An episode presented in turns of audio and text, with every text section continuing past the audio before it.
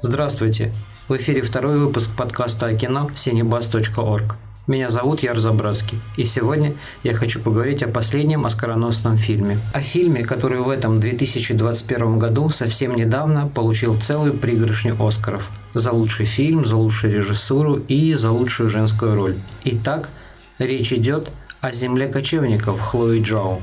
В самом начале хочу оговориться, что я ничего не читал о фильме, ни серьезных аналитических статей, ни философских эссе, ни рекламных материалов, ни единого интервью с авторами фильма.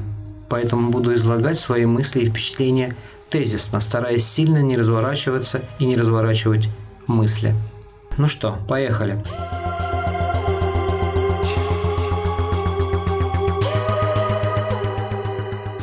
Пункт или тезис первый – Важен в первых кадрах ритуал освобождения кишечника. На холодном ветру, стоя и слегка согнув ноги в коленях, без гигиенических средств на виду у всех, а потом натянула джинсы и пошла в фургон. Но одно преимущество на виду. Взору главной героини, пока она какает, открывается масштабная без краев и рамок природная жизнь. Ландшафт оккультуренный, но пустынный, пустующий в силу его размеров. Поэтому фраза «на виду у всех» – обретает характер фигуры речи, за которой практически ничего не стоит или скрывается иной смысл. Второй тезис. Такой же иной смысл или черты феминизма проявляются в средстве передвижения героини. Автомобиль или фургон героини Ван Веллер – это фургон тех самых американских кочевников, сотни и тысячи которых отправлялись волнами с востока на запад в поисках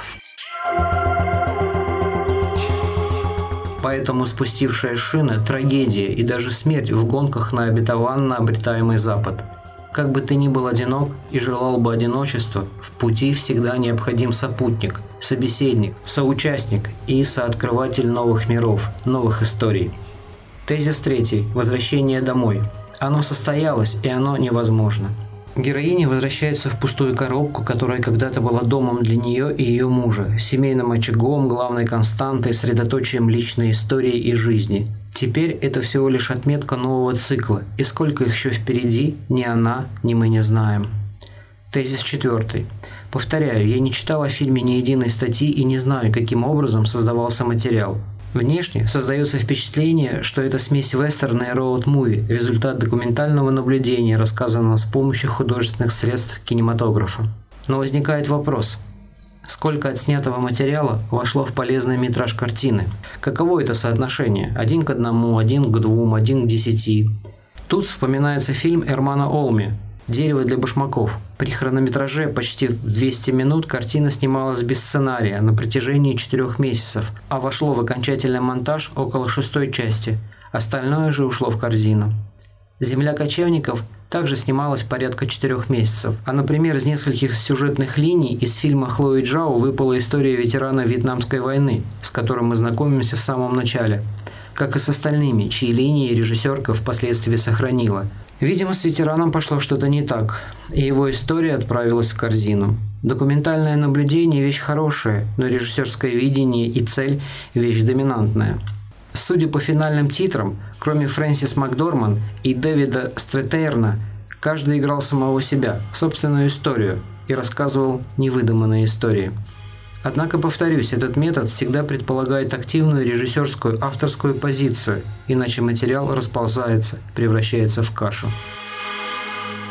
Пятый пункт, или тезис.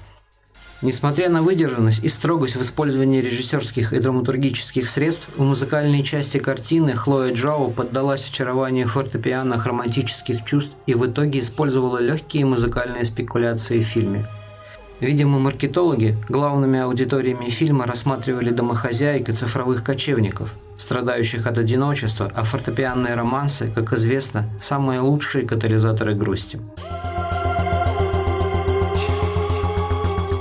Пункт 6. Сюжетные линии. Первое. История самой героини и ее мужа. Вторая. История Солонки и ее смерть. Третья. История Дэвида и его взаимоотношения с сыном, в итоге возвращение Дэвида семью. Четвертое. История взаимоотношений героини и ее сестры. Здесь мы немного узнаем из прошлого главной героини. Технически грамотный флешбэк, который использует режиссерка, однако единственный раз за фильм, вынуждает героиню и нас совершать путешествие назад. А это совсем не в логике драматургии и характера героини, но оправдывается логикой сюжета. Сестра одалживает большую сумму денег на ремонт фургона – Пятая история. Это история Боба Уэллса, основателя номадского движения Роберт Трамп Рендеву, и его история взаимоотношений с сыном, смерть сына и преображение Боба. Тезис седьмой. Несмотря на присутствие в фильме сравнения современных номадов с первыми переселенцами на фургонах, речь, видимо, идет не о покорении новых земель, а о внутреннем бесконечном путешествии, обреченном на одиночество. Тезис восьмой. В исторической перспективе герои фильма – это люди, рожденные в середине 20 века. Таким образом, к известным бунтам молодежным их возраст достигал подросткового. Это или участники движения хиппи, бунтовщики 68 года, или младшие братья и сестры бунтовщиков и хипарей. Следовательно, это попытка войти в ту самую лету еще раз. Это отложенная попытка не бунта. Бунт затевать поздно, а попытка сопротивления. Пункт 9. И отдельной красной или жирной линией хотелось бы выделить тему мяса. Мясо убитых одомашненных животных нам, зрителям, часто показывают, почти носом тыкают, как героини употребляют мясо. Тыкают носом в сцены, где жарят мясо, котлеты, едят гамбургеры. Где героиня в сцене встречи с сестрой выбирает конкретную котлетку, жарящуюся на гриле. Это такой великий китайский привет в эпоху глобальной моды на вегетарианство. Видимо, быть веганом или вегетарианцем легко в большом городе с теплым клозетом, со знакомым онлайн-поставщиком до дверей зелени и овощей, а также с городской сетью вегетарианских заведений. Но другое дело, когда человек на освоенных, но неприветливых ландшафтах страны занимается поиском внутренних звезд. Ведь, как известно из фильмов в том числе, что свет от звезды, который мы видим сейчас, был рожден лет за 20-30 до этого счастливого момента. Пункт 10 или тезис 10. В 100-минутном фильме есть две сцены опорожнения кишечника, и для фильма, в котором ни одной постельной сцены, это очень много. Но дело в том, что земное и вечное, земля и звезды, проблемы с кишечником и поэзия ходят рука об руку. В фильме параллельно развиваются указанные выше линии, и все заканчивается после того, когда все линии сюжетные исчерпывают себя. И тогда героиня возвращается в пустой дом, чтобы обнулить все показания жизненных счетчиков и начать новый круг, новый парсек путешествия. Тезис 11. Картина Хлои Джао – это общие и дальние планы. Крупные здесь только как способ выделить человека из пейзажа, а общие планы амбивалентны. С одной стороны это простор и свобода и красота, а с другой – одиночество и затерянность. Тезис 12 и последний.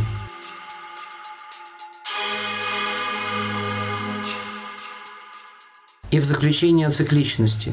Фильм начинается с сцены, в которой главная героиня забирает в очередной виток парсек вещи из прошлой жизни, например, тарелки, которые когда-то принадлежали ее отцу. А заканчивается фильм опять сценой на складе. Правда, в этот раз героиня продает оставшиеся вещи. То есть она прощается с прошлым, с его энтропийной материей. Разбитые тарелки Дэвидом Просто без ухищрений говорят, что брать в путешествие такие вещи бессмысленно. Правда, между этими двумя обрамляющими картину сценами осталась маленькая сцена, в которой главная героиня рассматривает слайды. Там она совсем маленькая девочка в окружении семьи, отца и матери. Что стало с этими частичками серебра на целлулоиде, режиссер нам не рассказывает. Могу за себя с уверенностью сказать, что нам повезло. Мы родились в эпоху доступной воспроизводимости. Мы можем наблюдать за сотворением мира, в котором мы главные действующие лица. На этом все о земле кочевников. С вами был Яр Забратский.